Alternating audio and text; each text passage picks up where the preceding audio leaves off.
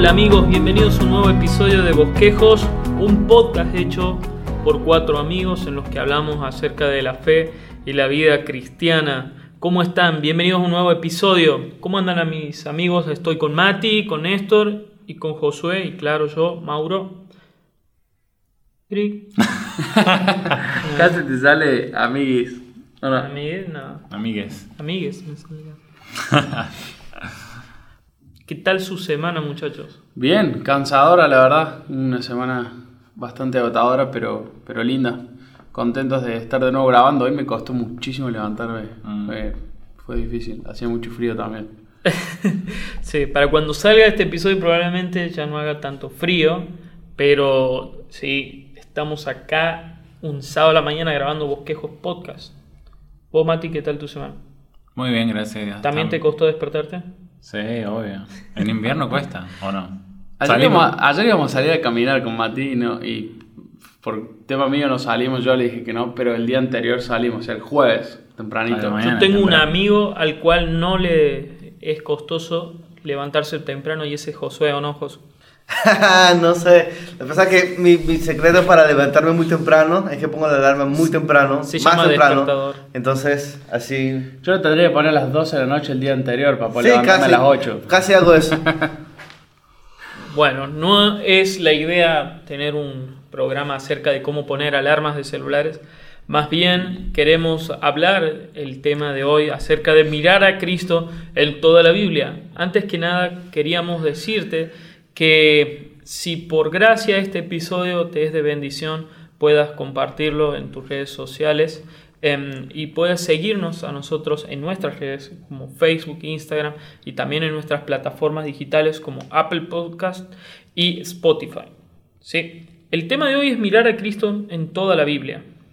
Sabemos que las escrituras hablan de Dios, de la historia de su pueblo, pero también de Cristo. De hecho, la palabra dice que de ellas, ellas hablan de Él, del Señor Jesús. Muchachos, ¿por qué es tan fundamental ver a Cristo en toda la Biblia? Específicamente en el Antiguo Testamento. Y a mí, me gusta ilustrarlo de la siguiente manera. Imagina que nunca te hayas visto una película de Marvel y entras al cine a ver una película de Marvel y alerta de spoiler. Ves la escena en la que Iron Man está muriendo para salvar al mundo. Te puede parecer impresionante, entretenido, buen giro y todo lo demás. Pero no vas a sentir el peso de esa muerte, ni vas a entender por qué está pasando si no te ves el resto de la película y si no miras esa película en el contexto de las demás películas de Marvel. No pueden, o sea, no vas a entender la película número 20 de Marvel como los directores y los actores y los productores de la película, el equipo de producción de la película quiso que tú la entendieras si no te has visto las anteriores. Lo mismo ocurre con la Biblia. Nosotros podemos eh, llegar a los evangelios y ver la obra de Jesús y ver que murió por nosotros y entender un poco qué está pasando allí y dar gracias por eso, pero no vamos a entender jamás la magnitud de todo lo que Jesús hizo y por qué es tan importante y cómo eso debe impactar nuestras vidas si no lo vemos en el contexto de la historia de la redención.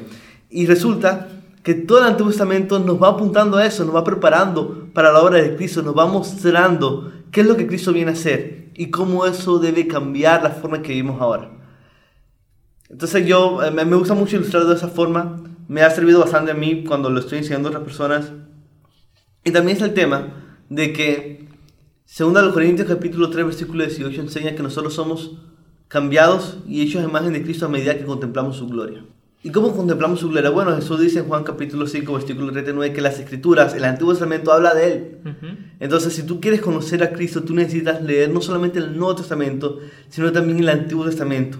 Porque si en el Antiguo Testamento tú te pierdes una visión de la gloria de Dios tan amplia como Dios quiere que tú la tengas, por, por algo Él nos dio el Antiguo Testamento también.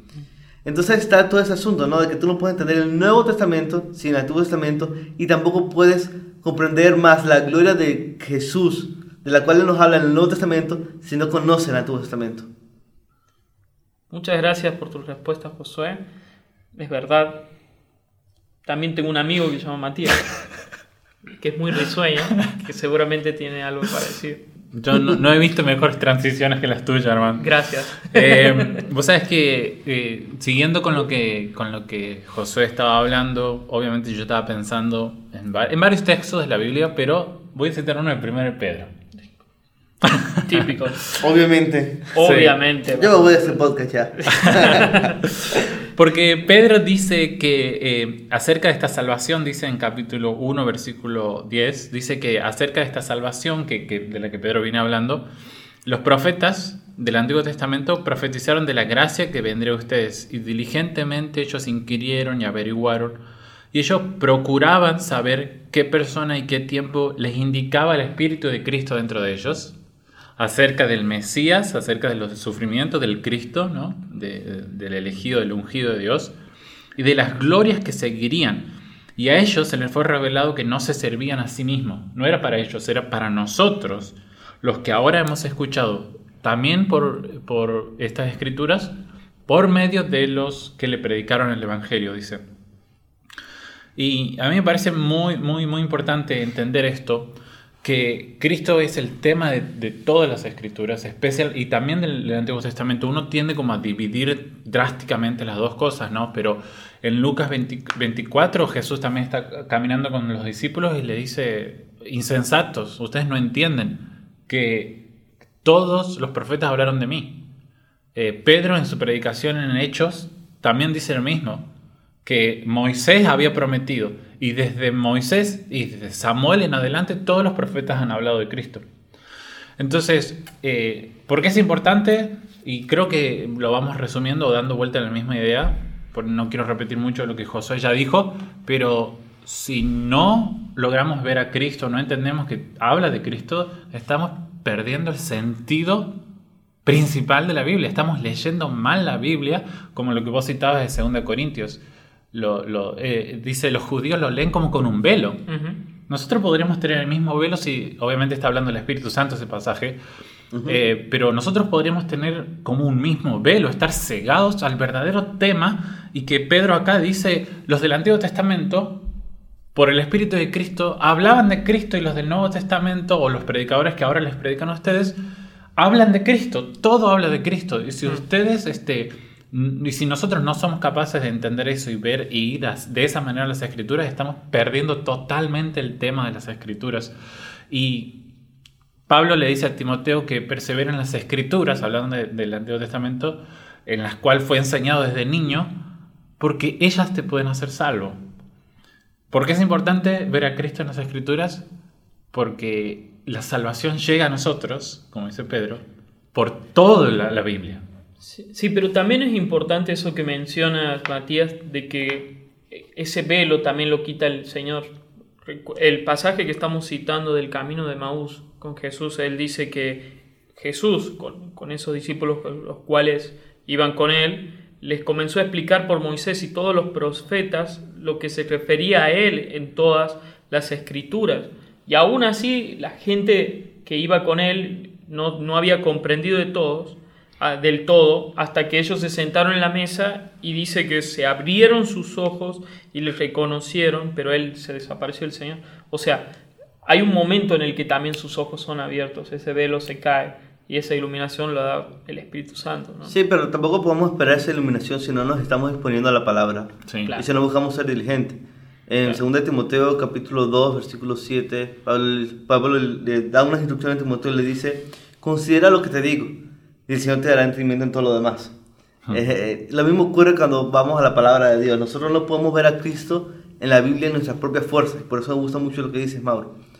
Pero mm, eh, por lo que he visto en nuestro contexto, eh, es muy común eh, ir a la Biblia y decir, Espíritu Santo, muéstrame dónde está Cristo aquí. Hmm. Y después terminar alegorizando, sacando cualquier cosa de contexto. Sí. Que realmente haciendo el trabajo de hacer una, una exégesis, o mejor dicho, un estudio bíblico, una forma más fácil de decirlo, un estudio bíblico que busque considerar de qué manera Cristo está allí. Yo creo que eh, añadiendo a todo esto, es importante ver a Cristo en el Antiguo Testamento, porque en última instancia la Biblia es una sola historia. Así es. La- yo veo la Biblia como una película en DVD, versión extendida, pero dividida en dos discos, Antiguo y Nuevo Testamento, que cuentan la misma historia, tienen el mismo director, el mismo equipo de producción y el mismo protagonista, que es Jesús. Y Matías dio un- un- algo, creo que abordó algo muy interesante, y que es consecuencias muy grandes. Cuando nosotros no leemos la Biblia con Cristo en el centro. Cuando nosotros no vemos cómo el protagonismo, el protagonismo de Cristo está presente en toda la Biblia. Yo creo que hay por lo menos tres razones, profundizando un poco más en esto de por qué es muy importante ver a Cristo en la Biblia. Y la primera es que el protagonismo de Cristo nos guarda de una lectura moralista. Si nosotros vamos al Antiguo Testamento y no vemos a Cristo allí, vamos a terminar viendo a Sansón como un gran ejemplo, excepto al final. Niños no lean esa parte, niños solamente lean cuando Sansón salvaba al pueblo de Dios. Este, o, vamos a, o, vamos a, o vamos a decirle a los niños la historia de David contra Goliat. Y bueno, la lección allí es que tú debes confiar eh, en Dios para destruir a tu gigante. Pero cuando viene el pecado con Besabet, le decimos, niños, no lean esa parte. Eh, terminamos, sí, terminamos con una, con una versión de la Biblia que simplemente vemos ejemplos morales y normas morales. Que en última instancia, esos ejemplos morales, entre comillas, son personas falibles a las cuales Dios usó para mostrarnos que algún día iba a venir alguien que iba a cometer los errores que ellos cometieron. Y los mandamientos, todo eso en última instancia nos apunta a Cristo, porque los mandamientos nos muestran nuestra necesidad de salvación y los mandamientos nos muestran cómo lo que Cristo iba a hacer por nosotros, viviendo la vida perfecta que nosotros debimos vivir y que no podemos hacerlo por nuestros pecados. Entonces, el protagonismo de Cristo nos guarda de una lectura moralista de la palabra de Dios. También diría que el protagonismo de Cristo nos conduce a entender la Biblia, porque nosotros, por ejemplo, vamos a ver en el Nuevo Testamento, se habla de que somos el nuevo templo de Dios. Se habla de que Jesús es el nuevo Adán. Se habla que Jesús es el sumo sacerdote hijo de David. ¿Tú no entiendes eso si no sabes quién es David, si no sabes quién fue Adán, si no sabes lo que pasó antes? Es una forma en la que el Antiguo Testamento te va preparando y te va apuntando para el Nuevo. Pero yo diría que una tercera forma, y esto es muy sutil, es que el protagonismo de Cristo nos impulsa a profundizar más en la Biblia. Algo que a mí me ha cambiado bastante la vida es ver a Cristo en el Antiguo Testamento porque me ha hecho ver a Cristo más glorioso de lo que yo creí que era. Y me ha hecho entender que la iglesia, nosotros, yo como creyente, no soy un plan B de Dios. No es que el propósito de Dios con Israel fue un fracaso y ahora y se hizo borrar en cuenta nueva en esta nueva época en la que estamos, Nuevo Testamento, sino que realmente hay toda una historia detrás y algo que Dios planificó y que Dios preparó de antemano y nosotros formamos parte de eso por gracia. Eh, hay, hay, teólogos reformados que argumentan que la iglesia no empieza en Hechos 2, empieza desde antes. Y aunque eso es un tema muy debatible y no quiero entrar en esos detalles ahora, lo que sí todo cristiano debe entender es que nosotros no somos un plan B de Dios, nosotros eh, no somos eh, totalmente desconectados del Antiguo Testamento. La iglesia pierde bastante cuando no lee el Antiguo Testamento, porque esas fueron las escrituras que, como mencionó Matías, Pablo le dijo a Timoteo que leyera. ¿Y qué era lo que Pablo predicaba cuando hablaba de las escrituras? Predicaba el Antiguo Testamento. ¿Qué era lo que Cristo predicaba cuando ponía las escrituras? Predicaba el Antiguo Testamento. El Antiguo Testamento está lleno de riquezas. Yo, yo no puedo pensar, por ejemplo, en una descripción más gloriosa del carácter de Dios que Isaías 40. Claro. Y eso está en el Antiguo Testamento, no está en el Nuevo. Realmente ver a Cristo en el Antiguo Testamento es algo que ha cambiado mi vida porque me ha hecho ver la belleza de la palabra, me ha hecho ver cómo todo encaja. Y hay una gloria peculiar, diría John Piper, en eso. es algo que podríamos decir que es satisfying. O sea, ver cómo todo encaja te muestra la belleza de Dios, de cómo Dios orquestó todo para que en la encarnación de su Hijo, su vida perfecta, su muerte en la cruz, su resurrección y su ascensión y su siguiente venida, todo tenga sentido y ese sea el centro del universo entero.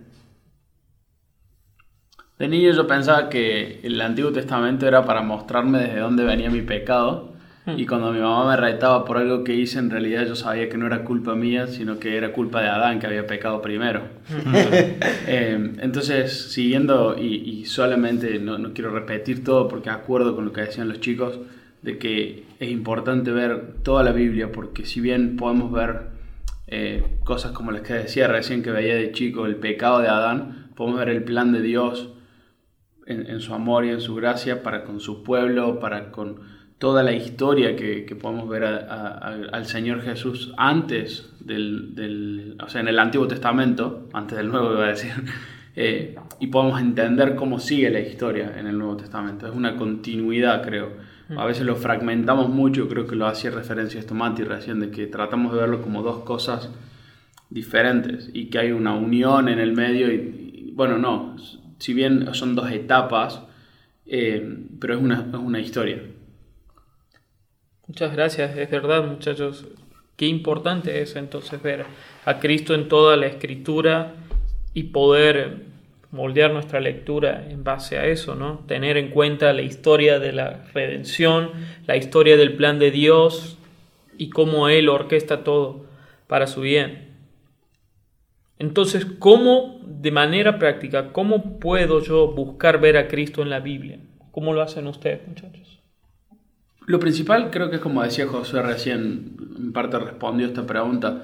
Eh, primero es, pedirle sabiduría al Señor, o sea, buscarlo en oración, pero lo segundo es sentarte a leer la palabra de Dios, eh, buscando entender su contexto, buscando las conexiones. Si hace falta, por ahí es necesario al inicio buscar un, libro de apoyo, como un comentario, alguna Biblia de estudio que tenga las referencias necesarias para poder hacer las conexiones tal cual les refleja la palabra, no como decía José recién, que le pido, le pido al Espíritu que me ilumine, pero yo después termino haciendo una, una sacada de contexto de lo que a mí me, parece que podría llegar a decir, sino que buscando referencias sólidas sobre los pasajes y buscando unir eh, cada historia, si bien hay cosas que son que, no se pueden unir, hay historias que no se unen, cosas que pasaron en un periodo de tiempo, pero sí hay principios bíblicos, ¿sí? lo, que les llamamos las doctrinas, son las doctrinas son aquellas cosas que podemos ver a lo largo de toda la Biblia. Es decir, cuando hablamos de, de la doctrina de Dios, es porque podemos ver un, un, atributo de Dios a lo largo de toda la Biblia, no necesariamente en una época puntual de, de, la, de la, historia o del tiempo. Entonces es necesario para, llegar a, poder entenderlo y poder eh, unirlo en nuestra mente, eh, creo que una de las cosas de cómo podemos hacerlo es buscando material sólido como Biblias de estudio o comentarios que nos ayuden a unir pasajes y a unir eh, contexto. Los comentarios y las Biblias de estudio, como dice Néstor, son súper útiles. De hecho, a mí me ayudan bastante. la, la Biblia de estudio de la Reforma, por ejemplo, es muy buena. Y hay una Biblia que es de teología bíblica, Ver a Cristo en toda la Biblia, editada por D.A. Carson, está en inglés, no está en español todavía, pero es mi Biblia de estudio favorita y me ayuda un montón. Y es bueno que los cristianos aprendamos de eso porque Dios ha dado dones y maestros a la iglesia. Pero eh, yo aquí quiero ser siempre cuidadoso porque en la historia de la iglesia, cuando tú miras la historia de los reformadores o la gente que hubo antes de nosotros, ellos no tenían eh, Biblias de estudio, no tenían los mismos comentarios que nosotros tenemos, y aún así pudieron ver a Cristo en la Biblia. Eh, yo creo que si nosotros tenemos una Biblia y tenemos al Espíritu Santo, ya tenemos lo necesario para poder buscar ver a Cristo en la Biblia. ¿Y cómo lo hicieron las personas en el pasado y cómo podemos hacerlo nosotros? Bueno, se me ocurren tres ideas y creo que son tres lecciones básicas que yo suelo enseñar cuando me toca hablar de este tema la primera idea es, la primera lección, es leer cada texto a la luz del resto de la historia bíblica. Y eso es muy importante porque yo he visto a cristianos frustrarse tratando de ver a Jesús en todos los versículos o historias de la Biblia, preguntándose, ¿quién es Jesús aquí? ¿Qué es Jesús? Ah, este hilo rojo por donde que lanzó Raab, e, e, esa es la sangre de Jesús. Entonces tú terminas viendo a Jesús en un montón de partes. Eh, y tiene sentido que se frustren. Aslan no está en todas las páginas de las crónicas de Narnia. Y sería una pérdida de tiempo buscarlo en cada página. Lo mismo ocurre con la Biblia. Debemos tener mucho cuidado con alegorizar y debemos entender algo que aprendí del pastor Sugel, y es que la Biblia es cristotélica. Aunque no todos los versículos mencionan a Cristo, obviamente todo tiene el fin de guiarte a Cristo. Entonces, cuando tú estás en un versículo de la Biblia, una historia del Antiguo Testamento, y no puedes ver cómo este pasaje responde directamente a la pregunta de cómo esto profetiza a Cristo o habla de Cristo directamente, hay algunas cosas que podemos preguntarnos buscando el contexto amplio. ¿Cómo este pasaje me prepara para el Evangelio? ¿Cómo resuelve Jesús la tensión o el drama al que apunta este pasaje? Por ejemplo, en Éxodo, cuando Éxodo 32, 34 por allí, este, cuando Dios le dice a Moisés, yo soy un Dios misericordioso, pero al mismo tiempo soy un Dios que retira el pecado, hay una tensión allí. Ahí, en ese versículo tú no ves el nombre de Cristo mencionado, pero Cristo es quien resuelve esa tensión. Y de la misma forma Cristo es quien resuelve las tensiones en la Biblia. ¿Y qué dice pasaje a mi vida ahora a la luz del Evangelio? Son preguntas que podemos hacernos. Eh, No todos los textos contienen profecías tan directas y claras sobre Jesús como Isaías 53 o Génesis 3.15, pero podemos enfocarnos en buscar a ver a Cristo desde ellos. Creo que eso es algo que ayuda bastante. No sé si quieren comentar otras cosas. Sí, yo podría entonces agregar eh, una forma, ¿no? ¿Cómo puedo ver a Cristo? Eh, creo, creo que va un poco más de la mano de todo esto lo que vamos diciendo, pero es, es bueno que ah, es- las interpretaciones, estoy pensando mucho en el Antiguo Testamento, las interpreta- interpretaciones del Antiguo Testamento vayan, eh, nuestras interpretaciones del Antiguo Testamento vayan bien guiadas y dirigidas por, las, por cómo los autores del Nuevo Testamento interpretaron. Sí. Entonces, si vos lees algo en el en el Antiguo Testamento y no lo lográs entender, buscalo en el Nuevo Testamento que muy posiblemente hayan citado esa, esa porción. Por ejemplo, ahora pienso en, la prédica de Pedro en Hechos 2. eh, y por eso la nombré al comienzo, porque lo quería usar como ejemplo. Él dice en el versículo 16 que, que o bueno, desde el versículo 15 diciendo que estos no están borrachos, las personas están ahí como ustedes suponen, le dice Pedro, sino que esto es, dice él, lo que fue dicho por medio del profeta Joel, y él interpreta correctamente la profecía de Joel. Y bueno, y bueno, y sigue, ¿no? Entonces, eh, él habla después, eh, el mismo Pedro sigue hablando de un algo que dijo David, y cita un salmo. Y luego habla de cuando eh, Moisés prometió que vendría otro profeta y que deberían escucharlo, y citando de- Deuteronomio. Y así sigue, ¿no? Entonces, a lo largo de todo el Nuevo Testamento, los autores del Nuevo interpretan, citan muchas cosas del, del Antiguo Testamento. Nosotros debemos ir en esa línea, la forma en la que ellos las interpretan, guiarnos por sus interpretaciones. Cuando no entendamos algo del Antiguo Testamento, busquemos una concordancia o busquemos, y busquemos en el Nuevo Testamento cómo fue interpretado. Esa es la interpretación correcta. Y eso es muy importante, lo quería mencionar, que bueno que lo sacaste, porque incluso Jesús leyó la Biblia de esa manera. Por ejemplo, en Juan capítulo 3, a- versículos 14 y 15, Jesús confronta a Nicodemo y le dice, y como Moisés levantó la serpiente en el desierto, así es necesario que sea levantado el Hijo del Hombre, para que todo aquel que cree tenga en él vida eterna. Allí, Cristo está haciendo alusión a número 21. Ujú, Nicodemo debió haber estado al tanto de eso, porque Nicodemo era un maestro de la ley. En ese capítulo del Antiguo Testamento vemos que Israel, en su pecado, luego de salir de Egipto, se rebeló contra Dios y Moisés. Por eso Dios les envió serpientes, para juzgar al pueblo por su maldad. Pero en medio de ese evento, Dios muestra su amor. Él le dice a Moisés que haga una serpiente de bronce y que la ponga sobre una asta, y cualquiera que fuera mordido y mirara a esta serpiente iba a vivir. Y así pasó. Ahora bien, las palabras de Jesús en Juan 3 indican que el evento en números 31, sí, número, número 21, indican que ese evento es una sombra, o como dicen los teólogos, un tipo. Una sombra del levantamiento del Hijo del Hombre, lo cual es la realidad, o como dicen los teólogos, un antitipo. Entonces cuando tú lees número 21, tú puedes ver cómo ese pasaje apunta en última instancia a Jesús y a su obra.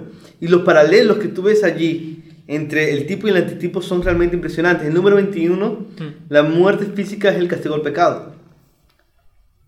En Juan 3, la muerte espiritual es el castigo al pecado. En números 21, Dios provee un medio en su, en su gracia. En Juan 3, Dios provee un medio en su gracia. En números 21, una serpiente de bronce representando el castigo que el pueblo merece debe ser levantada a la vista de todos. En Juan, Jesucristo en una cruz llevando el castigo que el pueblo merece debe ser levantado a la vista de todos. En números, son curados todos los que tienen fe y miran la serpiente levantada. Y esa es la única forma en que el pueblo podía ser curado. Pero en el Evangelio vemos que son salvos eternamente todos aquellos que tienen fe y miran a aquel que es levantado, que es Jesús. Y esta es la única forma en que toda persona puede ser salva. Entonces hay unos paralelos muy importantes allí. Pero ahora imagínate que tú estás leyendo número 21 y no conoces Juan 3 y lees número 21 y mira eso de las serpientes y, y dices, ok, debo adorar a una serpiente ahora. Eh, tú no vas a entender número 21 si no conoces Juan 3. Exacto. Este, y no puedes entender el mensaje de Juan 3 Eh, y, y, todo lo que Jesús le está diciendo a Nicodemo si no conoce el número 21. Entonces ahí es como tú puedes ver la relación tan íntima que hay entre cada testamento y cómo el Antiguo Testamento nos ayuda a entender el Nuevo Testamento, pero el Nuevo Testamento también arroja luz al Antiguo Testamento. Así es, todo cobra sentido cuando llega Cristo. Sí, y eh, no sé quién lo explicaba de esa forma, pero no es que metemos cosas en el Antiguo Testamento. Alguien decía que el Antiguo Testamento es como una habitación oscura. Y luego con el Nuevo Testamento tú entras con luz y puedes ver todo lo que realmente hay allí. Y más o menos eso es lo que ocurre. Eh, el, el, Nuevo Testamento realmente ilumina el mensaje del Antiguo Testamento. Tal vez eso lo decía Platón en la República. Perfecto. Hace un momento también, José, vos mencionabas que si uno tiene una incorrecta interpretación de, del Antiguo Testamento puede caer en ciertos peligros. Por ejemplo, mencionabas de que como que la iglesia es el plan B de Dios y es más, yo he escuchado cosas por el estilo en ciertos círculos evangélicos. ¿Y qué otros peligros hay de no tener una correcta hermenéutica respecto a este tema? Creo que hay, varios. Uno ya lo hemos hablado, creo que este, Josué, si no me equivoco, estaba nombrando el tema de la inmoralidad, el moralismo, perdón. Eh, si, si, leemos muchos pasajes del Antiguo Testamento y no hacemos una reflexión cristológica, eh, fácilmente podemos caer en moralismo, ¿no? en ser demasiado eh, duros, moralistas justamente con este, con este tema. Eh, creo que es lo que les pasaba a los judíos, a los fariseos en particular, y creo que es una de las, de las cosas que retoma Pablo en 2 de Corintios. Eh, la, la eh, perdón, la tengo con la inmoralidad. El moralismo es uno, pero en ese pasaje, y ya lo hemos hablado creo, pero en ese pasaje también dice que ellos, con, el velo puesto, no son capaces de ver a Cristo en las escrituras. Pero nosotros, habiendo, habiéndose ese velo rasgado y el Espíritu Santo habiendo quitado ese velo, ahora nosotros podemos ver a Cristo en las Escrituras con toda su gloria, podemos ver la gloria de Cristo en las Escrituras. Y somos transformados. Entonces, la transformación de nuestra vida, ¿no? tiene que ver mucho con que podamos ver a Cristo en las Escrituras. El moralismo, caer en el moralismo es un problema. No ser transformado creo que es el otro de los problemas. Sí, también creo que hay una especie de, dos extremos, ¿no? Como no ver a Cristo en las escrituras y verlo en todos lados, que es básicamente lo que Josué mencionaba, de que especialmente cuando abandonamos un extremo teológico de no, no, porque ahí no, no habla eso, ese es un periodo de la Biblia en la que no apunta a Cristo, eso es la etapa, qué sé yo, por ejemplo, de la inocencia, ya no está Cristo, no debemos ver el Evangelio aquí o lo que fuera. Y después está el, el otro extremo de querer entender todo pasaje de, ah, acá, acá está Cristo, acá está Cristo en, en todo momento, qué sé yo. Entonces, eh, hablaban un poquito acerca de estos extremos, ¿no? Pienso que, que a la hora de de sentarnos a estudiar, como decían los chicos, el tema de, poder verlo a Cristo en todos lados, eh, el, hecho también de, no, de sacarlo de contexto y mm. tergiversar un pasaje y hacerle decir algo que a mí me parece que está diciendo y convertirlo en moralismo, eh, son algunos de los peligros y, sumaría el hecho de que hace que no pueda comprender el contexto eh, de lo que está pasando en esa situación y sea propenso a caer el mismo error. Así como el moralismo es uno, creo que el legalismo puede ser otro. Donde yo entiendo que el Señor, eh, donde hay leyes, leyes, leyes y, no termino viendo a Cristo en su gracia, en su gloria, en su amor, eh, donde logramos que, que, donde no, no logramos por extraer del pasaje todo lo que el Señor tiene en algunos es netamente historia y en otros es una transformación de nuestra vida. Creo que Efesios es donde menciona que nos transformamos, eh, o sea, nuestro viejo hombre ya deja de, tenemos que sacar nuestro viejo hombre, tenemos que transformarnos por medio de la palabra y vestirnos del nuevo.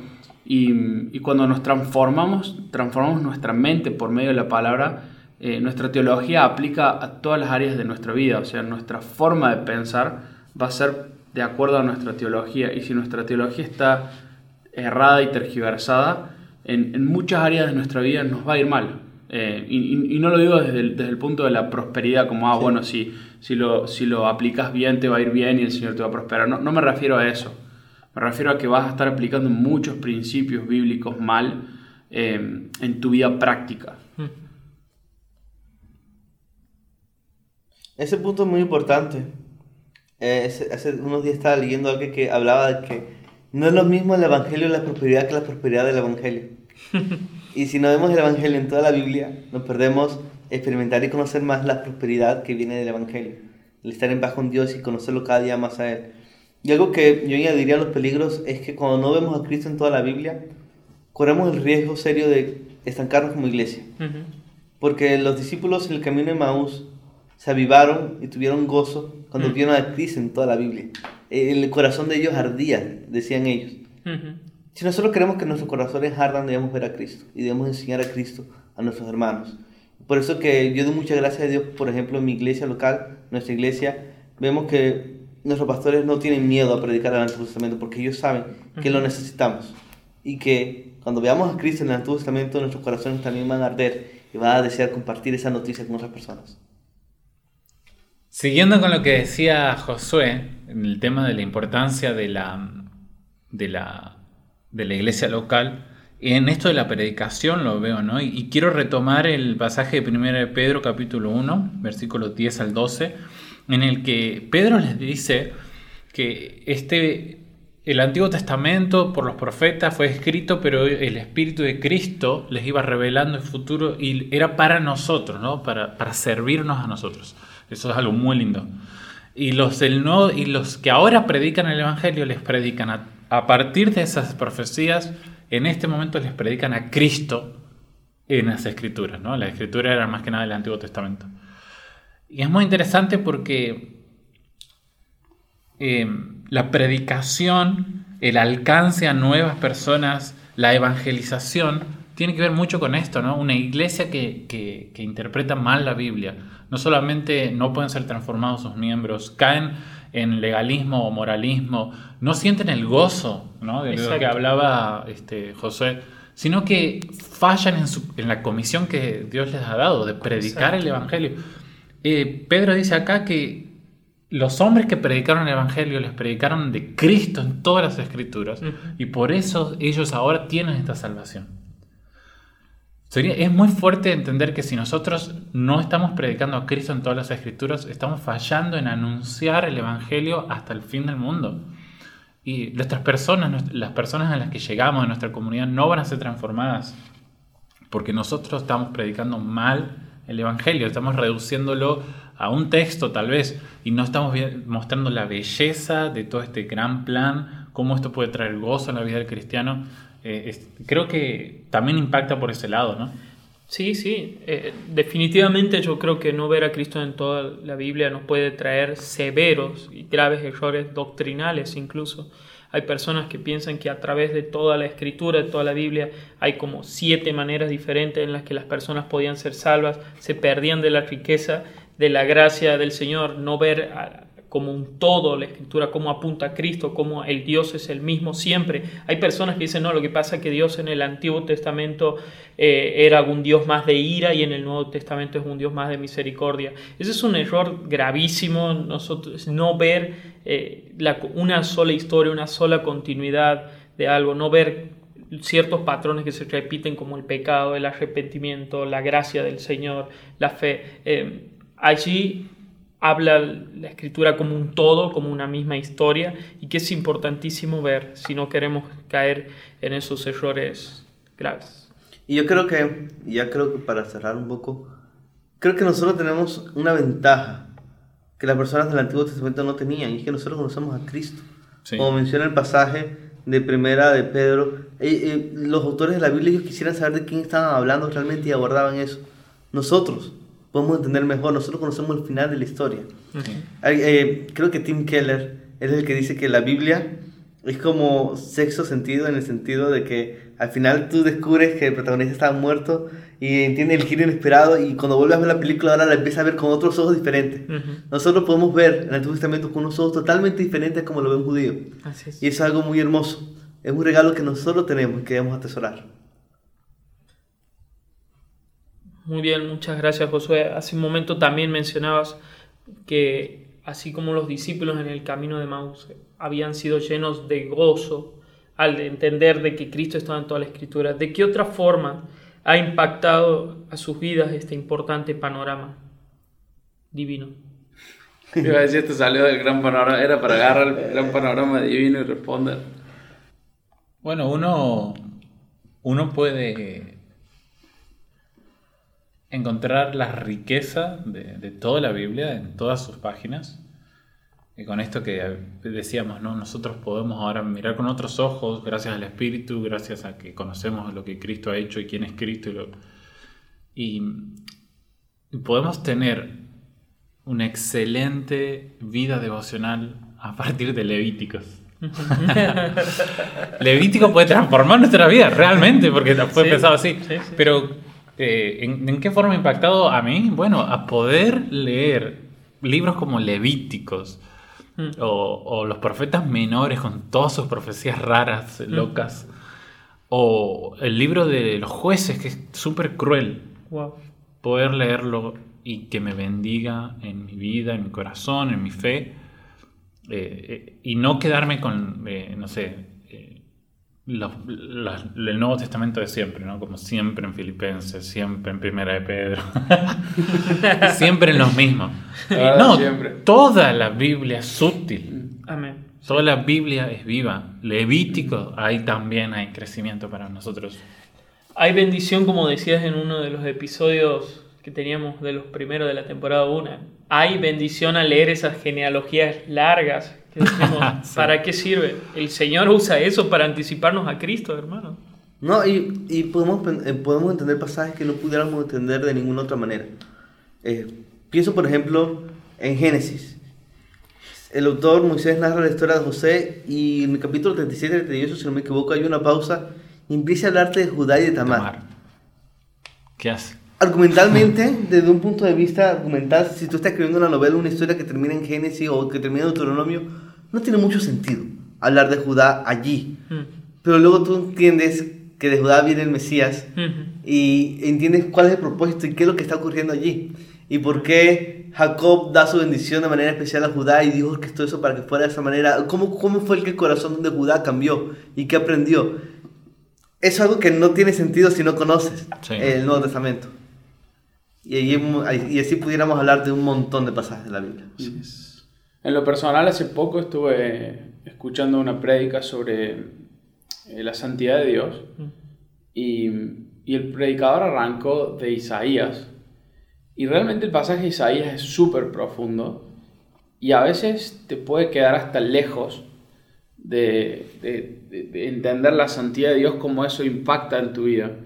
Y mm, para mí fue muy interesante ver cómo fue la conexión de la santidad de Dios en toda la, en toda la escritura, como Dios es un Dios santo y podés verlo tanto en Isaías, en ese pasaje, como podés verlo en el pueblo de Israel, en, en pasajes, libros más, más atrás en el Antiguo, como podés verlo en el Nuevo Testamento.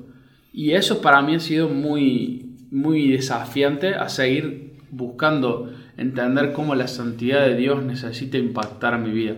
En realidad, mi conocimiento de la santidad de Dios tiene que impactar mi vida.